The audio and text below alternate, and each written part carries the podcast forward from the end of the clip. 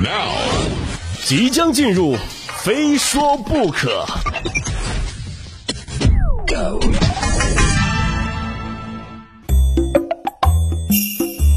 非说不可，我是鹏飞。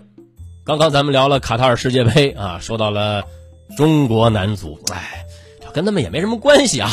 虽然中国男足没有踢进世界杯，但是啊，这届世界杯也不能说完全跟咱们没什么关系。那比如说啊，主体育场卢塞尔球场，中国企业承建的，虽然中国球员没去，但是呢，中国裁判去了。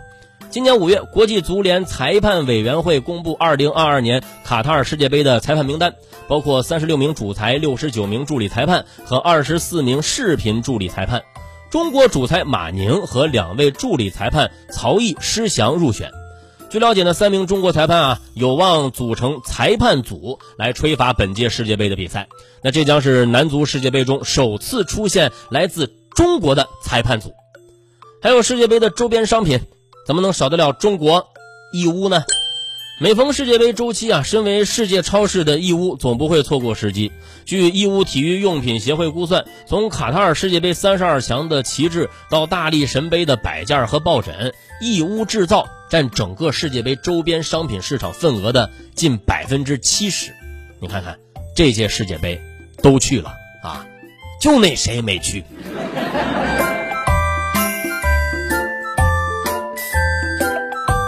行了，世界杯咱们先放一放，来说点别的吧哈。最近呢，湖北武汉的郑女士以五百元报酬在发模群内接了一单工作啊，发模呢就是这头发模特啊。接了这单工作之后呢，双方协商好长度啊，就剪到下巴，但没想到对方呢直接把他后脑勺剃光了。当事人郑女士说啊，到达该工作室之后啊，对方说是录制剪发培训视频，拿出拍摄设备后呢，就让他席地而坐。整个剪发过程他都看不到镜子，自己中途提出质疑，理发师呢用在剪流行的空调发来搪塞，对方呢还将每撮头发都放进了一个盘子里。虽然全程觉得不太对劲儿，可考虑到个人安全，他没有说什么。回家之后啊，朋友拍下照片，自己才确定后脑勺的头发啊真的都被剃光了。与对方沟通后，对方同意将剪掉头发归还，但要求退还五百元报酬。郑女士说啊，现在担心对方拍视频的用途以及头发是否全部归还。目前呢，郑女士已经向相关部门投诉。有网友也在相关爆料的社交媒体下也回复说啊，就这群骗子其实是卖变态视频的，还自称自己手里有证据，真是大开眼界了啊！什么样的恶心人都有啊！要求女孩化妆，坐在地上，房间里有拍摄设备但没有镜子，真是越想越不对劲儿啊！以前以为变态都是千篇一律啊，没想到是各具特色呀！真是多亏了互联网，哎，又让我见识到了物种的多样性啊！奇特的还有下面这家公司。近日呢，福建泉州的一位网友发帖称，公司运营岗实习转正竟然要考核八百米，并还要求在四分四十秒内跑完即可。对此呢，公司回应说了。体能考核啊，我们这是鼓励员工平时多运动啊，目的是为了用制度让大家坚持运动，过不了可以继续跑啊，这属于价值观的问题，不会因为不过而辞退，最终啊都能过都能过啊。目前呢没有遇到过不了的员工，希望员工身体健康第一。虽然说八百米在四分四十秒能跑完啊，正常人基本上都能过吧啊，但这个也分年龄段啊，你说大学刚毕业的学生四分四十。啊，大多数应该不在话下啊。但是如果四十岁以上的啊，或者说还没到四十，但是体力已经早早不支的我呢，可能很多人都想不到，你说毕了业上班了，竟然还要测跑步。其实对方公司啊，已经把理由说的很确切了，目的是用制度让大家运动，这是价值观的问题。什么意思呢？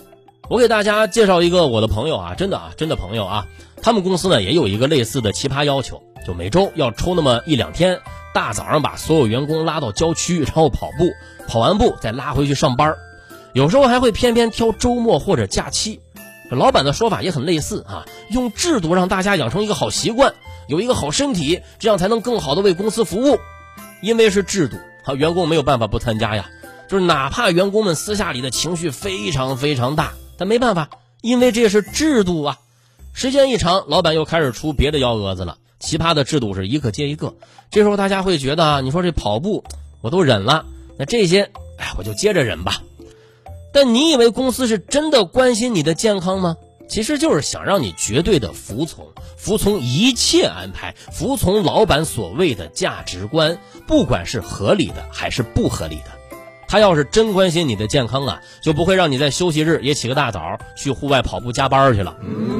当然，我不确定刚刚这家公司他是不是也是这种情况啊，我不敢乱说啊。但是有一点，我觉得不会错太多吧，就是一家公司如果有一些非常奇葩的制度规定，那他一定会有另外别的幺蛾子。大家找工作的时候，真的要擦亮双眼了。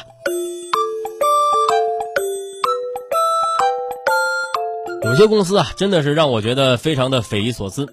你说，与其搞这个折腾员工，倒不如啊自己整点活让员工乐呵乐呵。你再不济，你老板也跟着跑吧，对吧？你我跑了，你不赔一个吗？有来有往，来而不往非礼也。有时候真是想不明白啊，公司你说好好的经营方法不去琢磨，他就喜欢没事去琢磨人，为什么要这样呢？对吧？为什么呢？同样想问为什么，还有下面这位于女士哈，你看我们的转折就这么的丝滑。为什么呢？话说，一位江苏的于女士因为炒股亏了一百多万元。去年三月，她偶然结识自称有天眼能帮人转运的王某，并花了三万九千八买了一套转运秘法。于女士按照指示啊，坚持沐浴焚香半年，期间呢，股票非但没赚到钱，她又亏了十六万呢。于女士怀疑啊自己上当受骗了，多次要求王某退钱未果，于是报警了。民警介绍啊，这位大师称自己根本没有天眼，更不会帮别人转运，完全是坑蒙拐骗。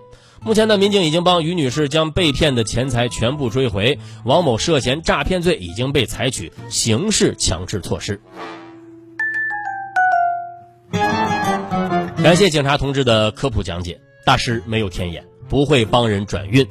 可能警察同志都懵了啊！你说我这还有一天要做这样的科普吗？